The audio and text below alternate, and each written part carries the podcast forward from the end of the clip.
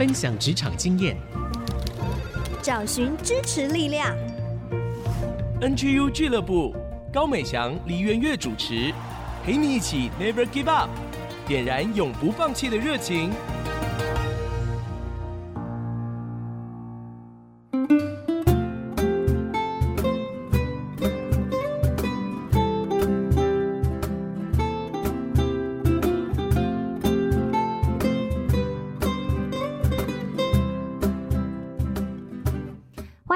来到 IC 之音 FM 九七点五竹科广播，您现在收听的节目是给职场年轻人永不放弃精神的 NGU 俱乐部，我是主持人美翔。今天很开心为大家邀请到的是中华婴幼儿手语发展协会的秘书长黎若梅，我们都叫她美宝老师。我们请美宝老师来跟大家打个招呼。各位听众，大家好，我是美宝老师，很开心今天可以来接受美翔的访问。大家听到婴幼儿手语哦，就想说他可能是一路上在这个领域发展，其实不是哦。虽然他是一个幼儿手语的专家，但是他有很长一段时间都是在从事英语教学。我听说有将近二十年的时间呢，哇，真的是很厉害。有一种想要下跪的那种 甘拜下风，平身平身 起来，对，这种感觉哦。他的英语能力也非常的好，然后也在国外留学归国。那我就好奇，他菜鸟时期有没有什么有趣好玩的事情？因为哦，他一路上有点像是大家口中说的自由工作者。对，那我不知道他在他的菜鸟时期有什么特别的经验可以来跟我们分享呢？谢谢美翔的提问哦。其实今天来接受美香的访问，我是有一点点心虚的。心虚的原因是因为，其实我人生的第一份工作啊，其实是在我五年级的时候。五年级，小学五年级，你是童工哎？没有，我是童工。那时候就是因缘际会，有机会参加了一小段系列的影集的演出啊。是的，然后演到小学大概六年级，就两年的时间，利用课余的时间。然后自己演戏，然后自己配音，这个比那个教英语二十年还震撼呢。对，那这个的话，我觉得就是小朋友时候的玩票性质啦。嗯，当然没有任何的表演。嗯，我自己回想起来，我觉得当然不懂什么是演戏，就是把台词背出来，啊，一种本能式的。对对对，就是讲话这样子。然后接下来就是在大学的时候打工的工作，就是英文的家教。哦，所以从一开始就是在这个领域里面。对英语教学，对，一开始是因为没有什么其他的专长，就这个其实也够了啦。然后你说就是在菜鸟时期有没有过什么印象深刻？有啊，因为英文老师。可是其实我是大学生，我教国中英文啊、高中英文的家教还 OK 啦，是可以应付这个难度的。嗯、但是因为教学的经验并没有那么的充足嘛，是，所以在一开始的时候就会觉得说，那这个就是。这样啊，有什么好不能理解的？然后学生就是我就是就是不懂啊，对，所以就是那时候的挫折来自于。这个东西不知道要怎么样能够让接受的这一方能够理解。哎、欸，我在想，说不定现在我们很多线上教学之后，很多老师可能会有这种感受哦，因为受众跟讲者的关系完全都不一样了。就是那个时候会觉得说，我要怎么样，我恨不得能够把我身上十八般武艺，通通都。塞到我的学生的脑子里，然后让他反映在分数上，有没有？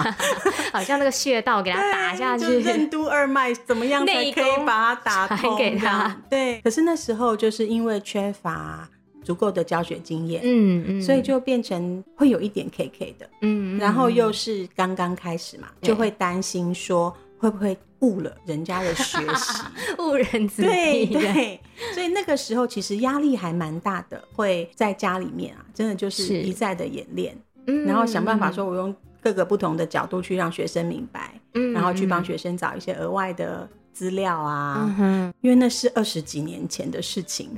找资料这件事情其实并不是像现在我们只要 Google 一下，然后就影音各方面都存在一个 USB 里面，或者是存在云端，然后到了现场放出来就好了。那个过程其实是有一点点辛苦的，嗯，但是对我来说是一个很好的学习，嗯，就是收集资料的学习，然后怎么样能够把东西转换成。别人能够理解的方式。我觉得教学这件事情对于我的表达能力啦，或者是跟人家沟通的技巧等等，其实是有很大的帮助。嗯，所以人家常说教学相长嘛，真的是这样子。而且在美宝老师身上有一个特质哦，就是他真的是有那种做老师的一种天性在，就是很想要让你理解，很想要让你知道到一个程度，是他会愿意花更多的时间去准备。其实往往那些收集资料、整理的时间，可能会比你的授课时间更长，对不对？是，年轻的时候就很有冲劲嘛，然后时间也比较多，所以就可以做这些事情。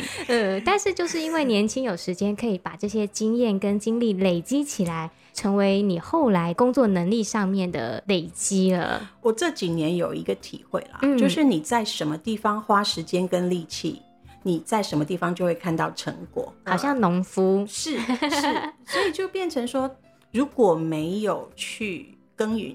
然后希望天上掉下成果来，其实是一个还蛮可爱的想法的。讲的很含蓄，有没有？但是其实是很虚幻的。嗯嗯。那其实这个应用在生活当中的所有的面向，是我们讲回来婴儿手语这一块哦。嗯。就是我看着，尤其是新手的爸爸妈妈们，是对孩子其实是很希望可以有很多的沟通，可以希望跟孩子有很多的亲近，但是。在生活中，好像有很多其他事情把我们的时间给分掉了。对，又可以切到最近的疫情这件事情啊，嗯嗯、很多人必须要分流上班啊，嗯、是 work from home 嘛，对不对？嗯、大家不要把它变成 work from hell 哈。虽然有小孩在家，我们最近就是几个妈妈群组就在聊天说，哎，小孩没有在家就是 work from heaven，小孩如果在家就是 work from hell。我们家其实是 work from home 哦，是甜蜜的家，太搞笑了。但是怎么有点血淋淋的感觉？欸、还蛮写实的。对，work from home 这件事情该怎么样来操作？其实所有的人都还在适应，还在学习当中，包含我。是，如果是有小朋友的家庭啊，也许会觉得说，哎呀，工作的效能很差。因为都一直被打扰哦，嗯，节奏会乱掉。对对对，其实我们在家里面保持工作的节奏，本来就是一件不容易的事情。嗯、再加上家里还有其他人，空间不是只属于我们自己。啊、对，所以真的很需要智慧跟耐心啊。嗯、所以我就常常会跟回来跟我求救的家长们说。你回头想一想，你为什么会生这个小孩？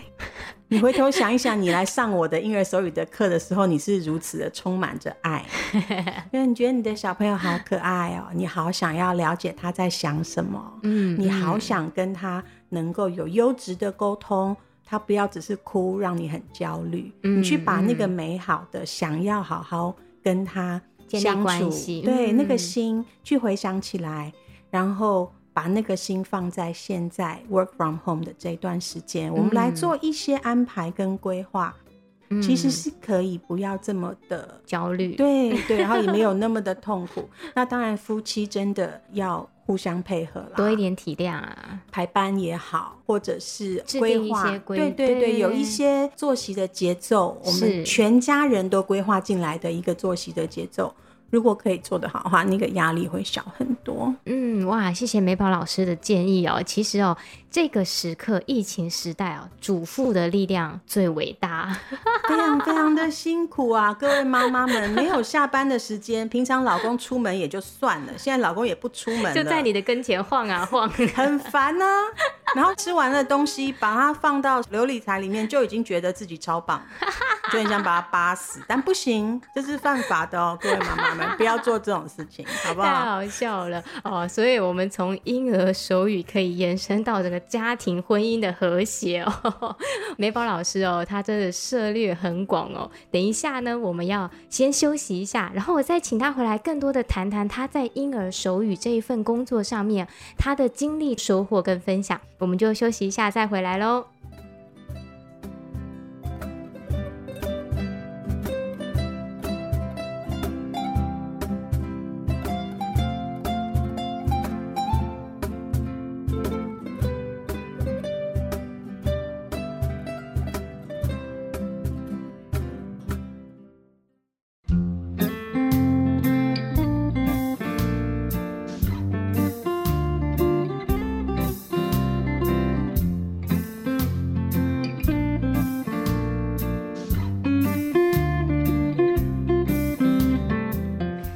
大家再一次回到 IC 之音 FM 九七点五竹科广播。您现在收听的节目是 NGU 俱乐部，我是主持人美香。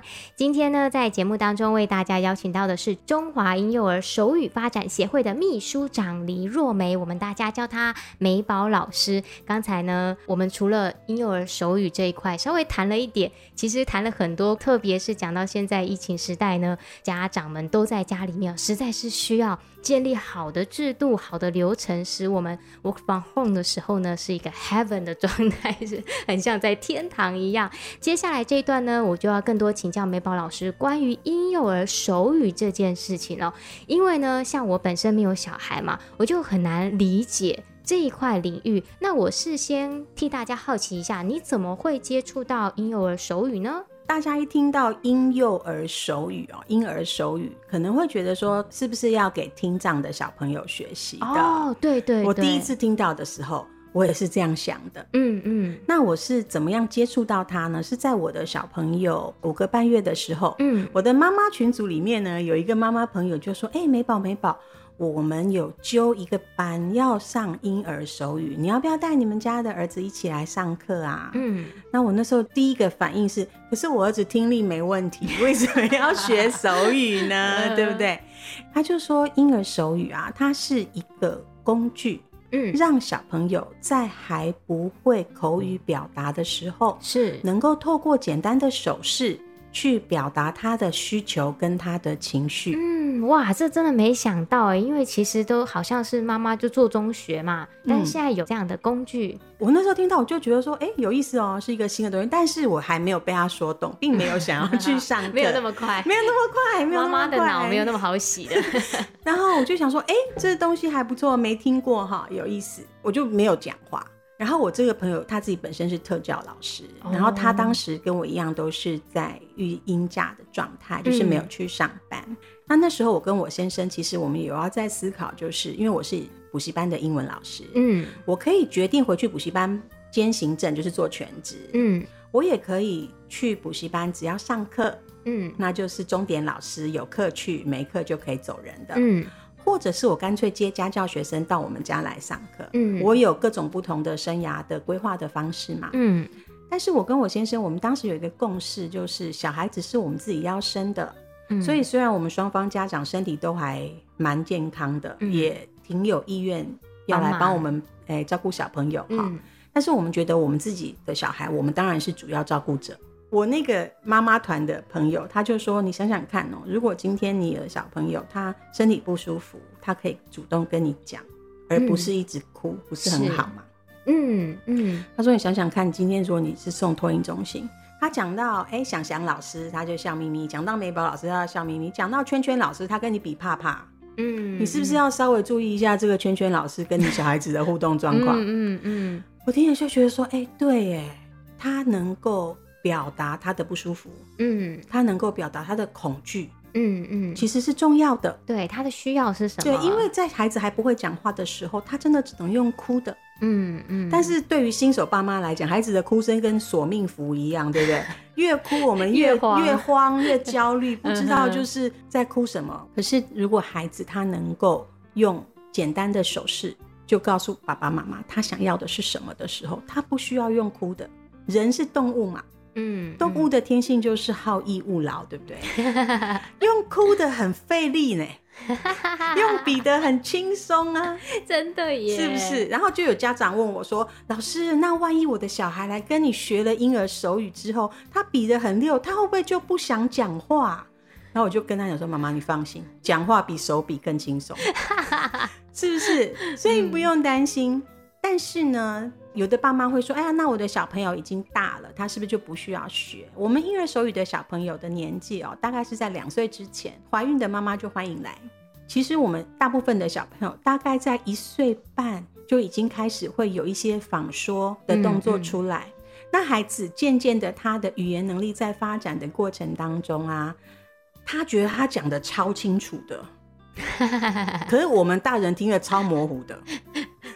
这个时候，孩子就会显出非常焦虑或是生气的表现，嗯、因为他会觉得你怎么都听不懂。对，我讲的这么清楚，哎，但是如果他在讲的同时，就可以加上他本来就会的手势，嗯，那我们听懂了，嗯，我们是不是可以把正确的发音回馈给孩子？嗯，嗯嗯，所以孩子收到的是什么？这个大人能够理解我，嗯，所以我可以相信你。嗯嗯，在两岁以前有一个很重要的东西叫做安全感的建立。嗯嗯，那安全感的建立是从什么来的呢？就是一次一次的互动当中，嗯，带给孩子，我可以信任你。嗯哼，我需要的东西你可以提供给我。嗯，所以你是爱我的吗？一次一次的建立，嗯，彼此之间的我们所谓的叫做正向的依附关系。是，这个东西其实非常的重要，而婴儿手语是可以帮助很多很多的亲子。在建立正向的依附关系当中，可以使上力的。所以哦，这一集的快问快答哦，大家要去看，在我们 YouTube 上，我来请美宝老师做一点简单的教学。没问题，有几个一定要会的。哎、欸，我觉得听美宝老师的分享，哦真的觉得说，就每一个人才干、特质、属性不同。美宝老师虽然过去是从事二十年的英语教学，但是这个教学帮他累积了一个能力。当他今天有一个新的身份，就是成为母亲之后，他在这个婴幼儿手语的学习上就产生了一个新的亮点。听说你后来成为秘书长，也是因为协会的邀请，就是因为看到你身上有这股热情特质，而且你是回去实做之后真的很有感，所以就也愿意额外的投入在这样的工作当中。我不知道今天的听众朋友们在听到我们这个访谈之前。有没有听过婴儿手语这个工具？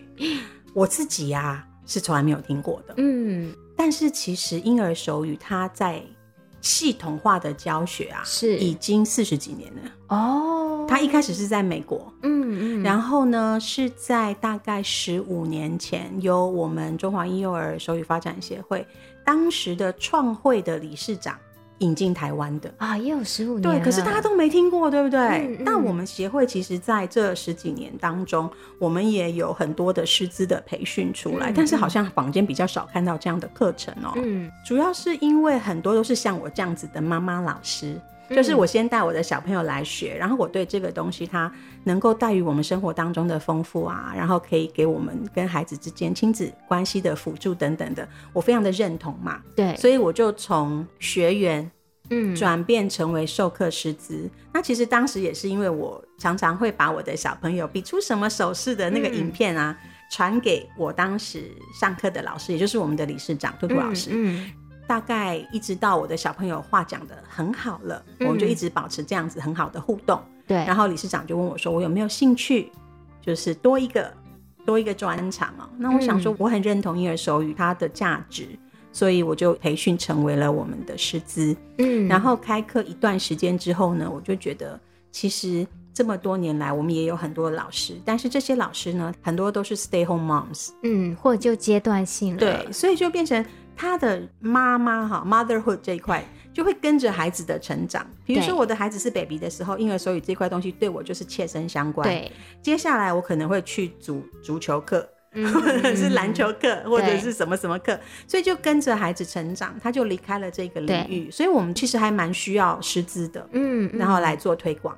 那因为我自己本身从在学校时期就有参加一些社团，对，你社团经历很多，对，那我就觉得说，其实很多的社团他们会有固定的聚会，那他们的聚会会需要有一些主题式的演讲啦，所以我就有跟我们的理事长讲说，其实我觉得我们可以来有系统的来推广。婴儿手语这一个这么好的工具，然后理事长就会觉得说，OK，那这样子的话，你如果只是老师去推，是不是没有力道，没有人理你？他就说，那就请我当秘书长，嗯、那我就有一个 title，嗯，可以比较好去接洽这样子。嗯，我觉得这很回应你第一段在说，我们刚才用农夫的比喻说，你在什么地方花时间，你种什么。你收的就是什么？其实确实，我觉得很多是阶段性的需求。可是当你看重在这一块，然后你也愿意我们说委身投入在这个里面，那这个就可以成为一个你发光发热的地方。我讲我为什么好喜欢这份工作啊，同样都是教学，嗯、可是我以前的教学呢，有很大一部分是儿童美语的部分，嗯、然后有其他的就是可能有的人要考一些证照哈，成人的。儿童美语的老师哈，就是你要求爷爷告奶奶，拜托你的学生回去要复习，要背单词，要听 CD 哈。你要拜托你的学生回去好好的复习，嗯，因为不复习就没有办法嘛，对不对？但是婴儿手语的老师哈，你的学生是谁呢？就是渴望跟孩子沟通的父母亲，嗯嗯，所以他们上课超专心的，他们回去一定会复习，因为他们花了自己的时间跟钱，嗯哼。重点是有问题一定会问，嗯，而且问的都是跟课堂有关的问题。哇，儿童美语老师，你结婚了吗？老师你几岁？老师你有没有男朋友？然后你就是要微笑的不理他们这样。可是婴儿手语对于教学者来讲是一个非常美好的场域。嗯，首先你有求知若渴的学生，还有嫩鹰滚来滚去，好可爱，好萌哦。这是一个非常美好的画面，对不对？其实这些家长们也带给我非常非常多的感动。妈妈们来到美宝老师婴儿手语的课堂上，你学了一套沟通的工具回家的同时，嗯嗯、你也有了一群你的支持小团体。嗯嗯，这个还蛮重要的，因为大家都是在照顾差不多大的小孩。是是。然后我确实大概三年多来的。有一些课程结束之后，哎、欸，妈妈们真的就变成好朋友、欸，哎，是。然后小朋友真的就是有一个 gina 嗯，哦，就小时候就玩在一起，玩在一起，他会约出去野餐呐、啊，一起出游这样子，嗯，对，所以觉得。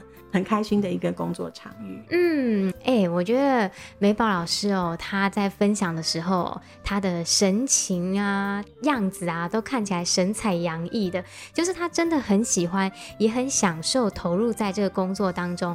而且呢，虽然现在我们暂时不能人与人的连接，可以看到他在这个工作里面，不只是在人的连接，心也是连接在一起的。因为更重要的是，这一个照顾者。他的心情，他所看重的事情能够被人重视，而且他的问题可以得到解决，所以好像这一集听起来，也许跟我们之前在访问一些大家以为的办公室啊。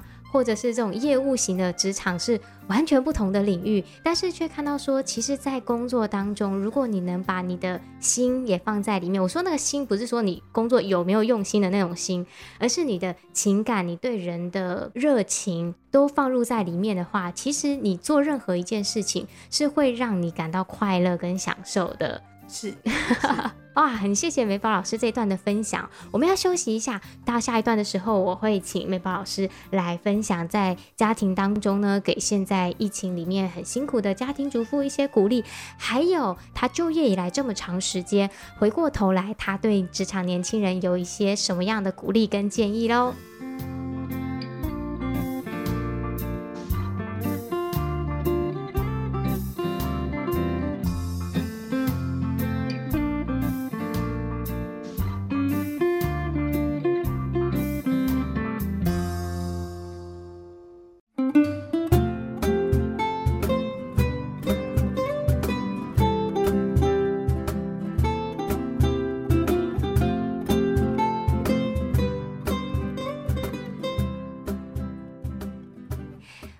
再一次回到 IC 之音 FM 九七点五主科广播。您现在收听的节目是 NGU 俱乐部，我是主持人美翔。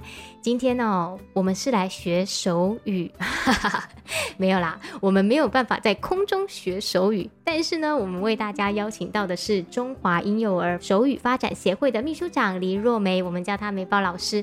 梅宝老师呢，她因为自己有了孩子，所以她接触到婴儿手语。那也因为过去二十年有英语教学的能力。他也被开发出他人生当中一个新的亮点，就是成为了婴幼儿手语的老师。刚才前面听了他许多的分享，他在这个工作上所收获到的感动，哎，我觉得都跟以往的访问有很大的不同，有一个很强的那个热度在里面哦。但是呢，他不只是婴幼儿手语的讲师，他还是一个职业妇女。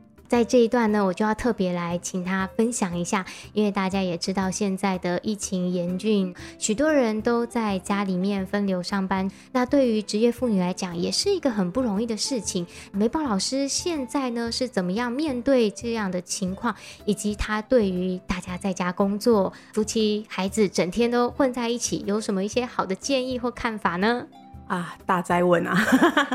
我这么说，如果你是妈妈。放过你自己，放过自己，因为现在是一个大家都还在调整当中的阶段哦。嗯，这是一个全新的体验，对于台湾大部分的家庭，没错。我想这是一个很好的去检视夫妻关系的时间哦，嗯，因为。很难得哦，在结婚到现在，嗯、大家回想一下，你有没有机会可能二十四小时都必须要跟你的先生在一起，twenty four hours a day, seven days a week？这是不是一个整人节目？就是其实这对我们来讲是一个全新的体验哦，因为我们跟我们的家人以前真的没有这么密切哦，那么紧密的。在一起这么长的时间，嗯，什么时候才是个头啊？目前看起来是六月十四号嘛，对不对？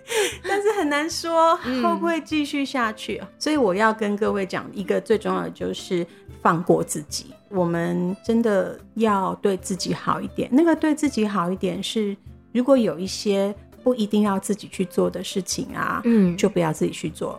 三基救婚姻不是随便讲讲的我，我家已经救起来了，很重要哦。就是当我们可能会有冲突的事情啊，我们如果能够外包出去，嗯，能力所及啦，哈，如果不会造成太大经济上面的负担，外包出去就可以降低彼此摩擦的机会的话，它其实是一个非常好的投资啦。嗯，嗯，我们把时间跟力气真的花在值得付出的事情上。嗯，哎、欸，我这样讲有点沉重哦。但是到我们生命要消失的那一刻，你不会回想，然后悔恨自己哪一个碗没有洗到啾啾啾哈。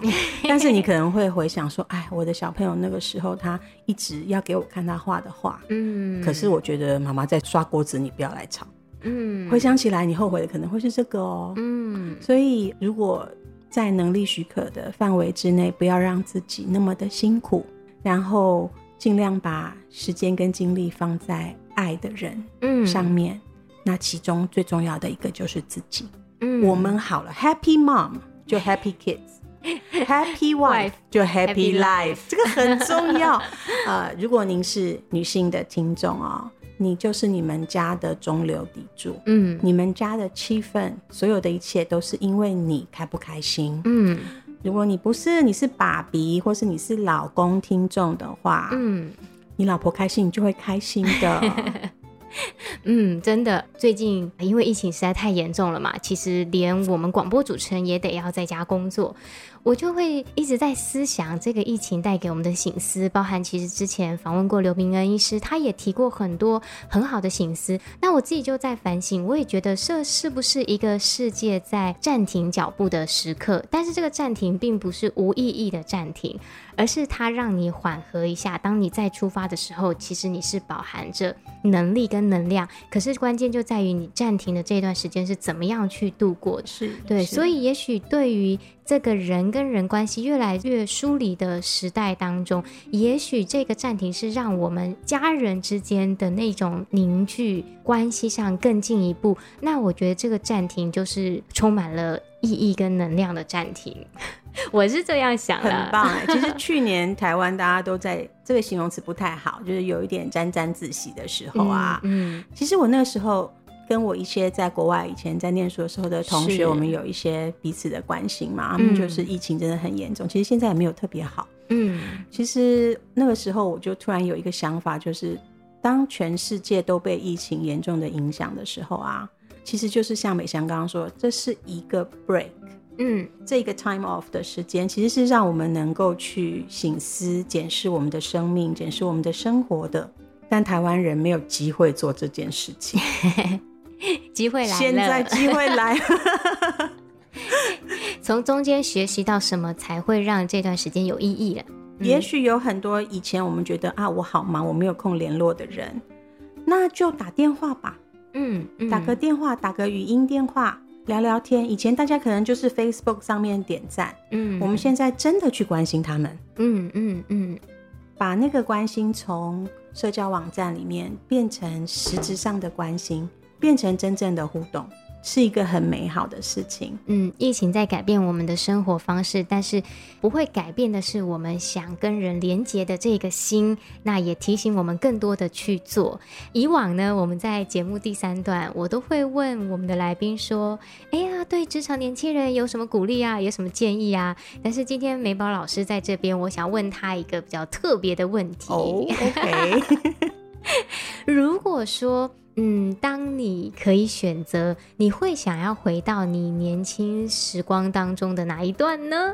哎、欸，这问题很好哎、欸，常常会有人讲说，哎呀，如果我可以选择，我要重回十八岁，对不对？最年轻，十八岁对台湾人来讲是一个很奇妙的数字，永远的十八岁。对啊，就是你已经算 成年，对，然后你可能离开家去念书，或者是你去工作，对，脱离了家里面，对，好像长大，对对对。可是我一点都不想要回到我的十八 岁，因为我觉得十八岁那个小年轻的时候啊，其实没有太多的经验，也没有什么资源，嗯，所以其实是很跌跌撞撞的一个年纪，嗯，让我选的话，我会喜欢回到可能二十六七岁。嗯，这个年纪哦，哦哟，是不是就在收听节目的你呢？哎，好像就是我们的 target audience 的年纪，对不对？为什么？为什么回到这个年纪？哈，这个年纪我们可能已经第一份工作或者是第二份工作都做了小小可能一两年的时间，是可能开始觉得有一点点收获，嗯，有一些心得，嗯，或者是。觉得不太喜欢了，嗯，所以这个年纪其实是一个你已经有一点点累积的一点点东西，然后可是你会开始 question，嗯，我累积的东西，我打算就一辈子都是它吗？嗯，但是这个年纪我觉得很棒的就是，因为已经有一点眼界了，嗯，所以可以看到的东西也不太一样，比更小年轻的时候的自己，其实大家可能开始对于社会上面的一些节奏。嗯，社会上运作的方式开始有了一些想法，有了一些体会哦。那这个年纪呢，其实是一个重新开始也没关系的年纪。嗯，还有机会。老实说，我是四十四岁的时候又重新开始了一个新的东西——婴儿手语的。嗯，对不对？所以什么时候都是一个可以重新开始的时候。但是二十六七岁的年纪啊，是一个你还很有体力，嗯，然后你还很有冲劲，嗯。而且你还有很多很多的机会的时候，但人生没有后悔药嘛，对不对？嗯、所以就看看自己现在拥有的东西。是美香一直说，有没有什么期许啊，或是有什么鼓励的话要给我们的听众们哦？我觉得跟刚刚我鼓励爸爸妈妈们的话是一样的，就是要好好的爱自己，然后要小心，要注意保护好自己，然后去做自己想做的事情，往前冲，一定会有人可以接住你。美宝老师就是散发出一种妈妈的那种 很很深切的关怀，哎，我觉得这个题目很好玩哦。回到二十六七岁，也许就是你现在这个年龄，你的人生还有很多的盼望。你也对自己有一点认识，你还有冲劲，还有能力，机会一直都有。就像美宝老师所说的，就放心大胆的往前冲，有人会接住你。哇，我觉得这是今天给我们职场年轻人一个最棒的鼓励。那我最后也想替这些爸爸妈妈来问哦，如果我们对这些婴幼儿手语还有一些兴趣想了解的话，可以怎么办呢？大家可以搜寻 Facebook 上面的两个粉砖。我先讲我的好了，嗯，理事长不要打我哈。我先讲我的，我的粉专是美宝宝英语，美丽的美，然后宝宝，然后 I N G，然后语语言的语，美宝宝英语。为什么我没有写婴儿手语？是因为我上面也会有一些英语教学的分享，嗯，然后还有婴儿手语的分享。然后另外一个，大家可以搜寻我们协会的粉砖——中华婴幼儿手语发展协会，嗯，欢迎大家来跟我们的小编提问，或者是如果您有兴趣想要来上课，或是甚至想要成为我们的师资。都欢迎来跟我们联系。嗯，再次谢谢美宝老师今天到我们节目中。谢谢美香，谢谢大家，拜拜。好的，那我们就休息一下，等一下第四段呢，由小月姐姐来跟我们分享追剧神器，让我们一起在疫情当中看好剧，也能够提升职场竞争力。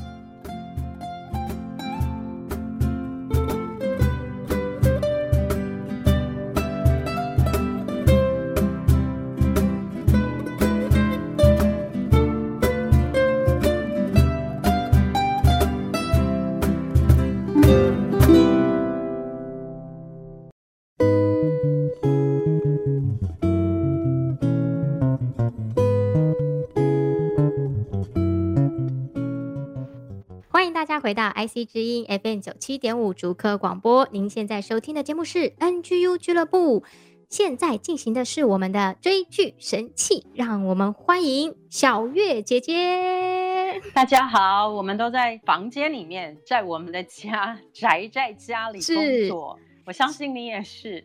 然后，所以我们费了九牛二虎之力，三方的录音室，还有同时要有画面，同时要有声音。我们想要把最佳的影像和声音给大家。嗯、最近大家都宅在家里哦，Work from home，WFH，不知道大家有没有追很多好片呢？看好片，提升职场竞争力。嗯，那小月姐姐这一段宅在家的时间，请你推荐我们好片吧。我要看一部超过三十年，全世界被誉为最佳动画的经典电影，叫做《龙猫》哦。他做了一些划时代的事啊，嗯、在那之前大家都知道卡通嘛。卡通跟龙猫之间有很数位化的一个跃升，最重要的是它里面的情境细腻度跟深度是非常感人的。嗯，今年因为龙猫呢又是重新上映，嗯、那我最近因为宅在家里，也看到全台湾大家因为疫情，因为大环境的关系，所以心情呢可能有很多错综复杂啊。真的，那龙猫这部电影也是这样。这个小月跟小梅呢，他们就随着他们的父亲，因为妈妈生病在医院，所以他们不得不迁徙到乡下一个被称为鬼屋的房子，就在那里住的时候呢，发生很多很多神奇的事情。比如说那个小梅非常的小嘛，就绑了两只这样的冲天炮，那个小梅非常的可爱，她就在帮忙擦地板的时候。嘛咕噜咕噜，那个东西就是灰尘精灵，小黑炭。对，那也是最年幼的，最用一个单纯的心，他的心门是打开的情况下，嗯、所以他也看得到龙猫，他、嗯、看得到猫公车。嗯，那我在选这部电影的时候，我想这部剧情是大家很多很熟悉的，觉得我们就需要这个时刻。嗯，可能我们需要宅在家里的时候，虽然我人被宅在一个小的空间里面，是，可是我的心在无限大的空间。嗯，这个故事不是就讲到说他们发生了很神奇的事情吗？那小梅呢，跟姐姐小月吵架，因为小月突然之间就要扮演妈妈的角色，嗯，所以她非常的焦虑，也非常的仔细，非常的努力。突然之间，他觉得他要取代妈妈，他要把这个家安顿好。特别他父亲不在的时候，他要扛这个责任的时候，他就告诉妹妹说：“你要懂事。”可是妹妹觉得不行，我一定要见妈妈。嗯、那在这个过程中呢，他们有一个奇幻的冒险，就找到龙猫出来帮他们。姐姐小月呢，透过龙猫帮他找到妹妹，然后龙猫也完成了妹妹的心愿，飞到树梢去。在窗户外面看妈妈。嗯，那一家人虽然宅在不同的地方，可是他们的心是相通的。是，所以当妈妈转过来看到窗台前的玉米跟树梢的时候，她突然里面就满足了。她知道她的女儿来过。嗯，我觉得这个当然讲的都不是事实了，可是讲的是内在心灵的氛围跟感觉。嗯，我觉得我们现在人生转弯处，谁也没料到疫情来了，全世界带来这么大的变动，是、嗯、那给我们的工作、我们的求学、我们的家庭生活有这么大的影响。是。很多的爷爷奶奶就说：“啊，我突然见不到孙子。嗯”那也很多的工作，他可能是时薪的，或者是说服务业，老板撑不下去了，所以他也失业了。嗯、我们每一对我们每一个人可能的处境都在不一样的压力跟影响的里面。是，那我觉得这时候我们来看龙猫，跟自己说，在人生的转弯处，我们面临一个特别的挑战，要打开我们的心门，容许更多的可能性进来。嗯，更多的可能性就是创意。工作很需要是创意的，是这个疫情时代是最好给我们好好的修炼我们工作的创意，因为只有创意才会让你一生不会被取代。嗯哼，不管是 AI 机器人，很多工作都是可以被取代的。特别疫情来了，新加坡他们叫马萨，就是他们的市场本来是一个吃饭的地方，都是露天的。因为疫情的缘故，所以人与人之间是有感染源的，所以他们就发明了很多的机器人来让你点餐，而且那机器人会走路哦，好，就走来走去，让你按按几个钮。然后你按了以后，你就点餐，厨房就收到电脑的指令，然后机器人会端来给你。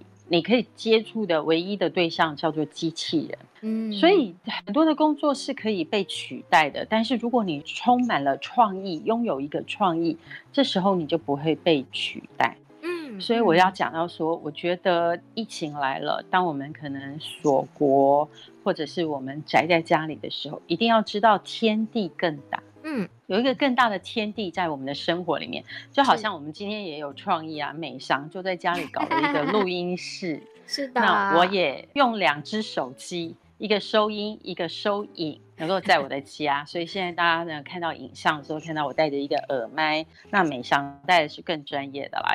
真的是这个创意对我们来讲呢，不一定是疫情时候你才有创意，其实你平日生活人际关系也是要创意的，嗯、跟你的家人说话是有创意的。我记得我的孩子还小的时候，我们当然是天天二十四小时在一起，我也会被他们搞到抓狂啊。我印象最多的一件事啊，就是我的孩子长大，和你们记得一件事，就是他们两个如果手足吵架，那我怎么处罚他们呢？我就一直思想，去想一个人生转弯处的一个空隙，然后寻找一个创意，因为处罚是很容易伤害感情的。假设我判定哥哥欺负妹妹，所以我处罚哥哥，那哥哥的心里又增加了一个。对妹妹的怒气，所以我就想了一个办法，立了一个家庭守则。如果你们两个人失和呢，双方就要抱抱亲亲，而且抱抱亲亲呢是受委屈的那一方，你认为你受委屈，所以你就要罚对方亲你多少下。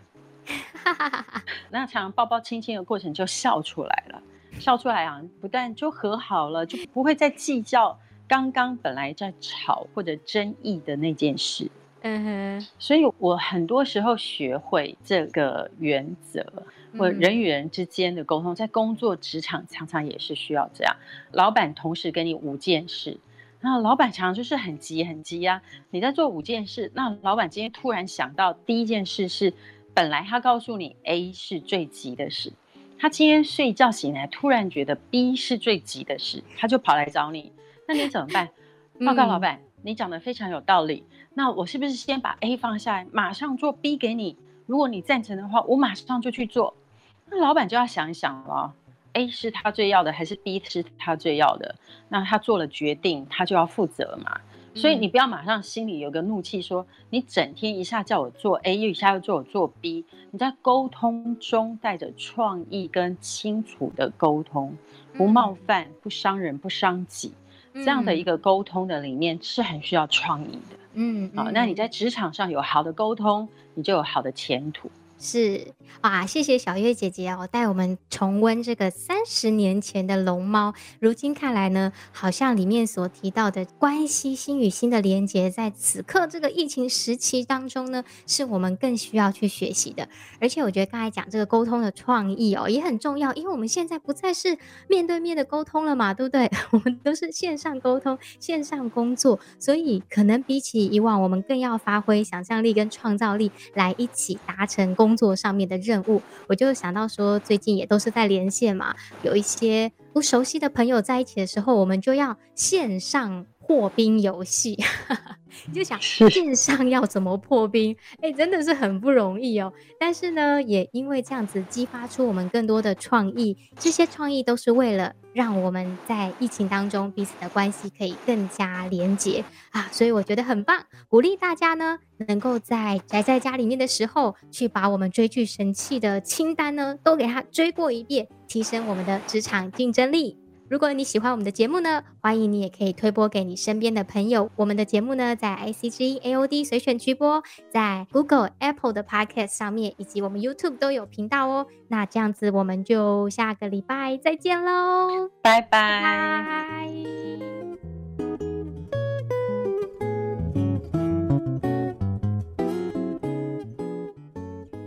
以上 NGU 俱乐部由蒙利集团赞助播出。蒙利集团邀您一起在职场、家庭、人际上 Never Give Up。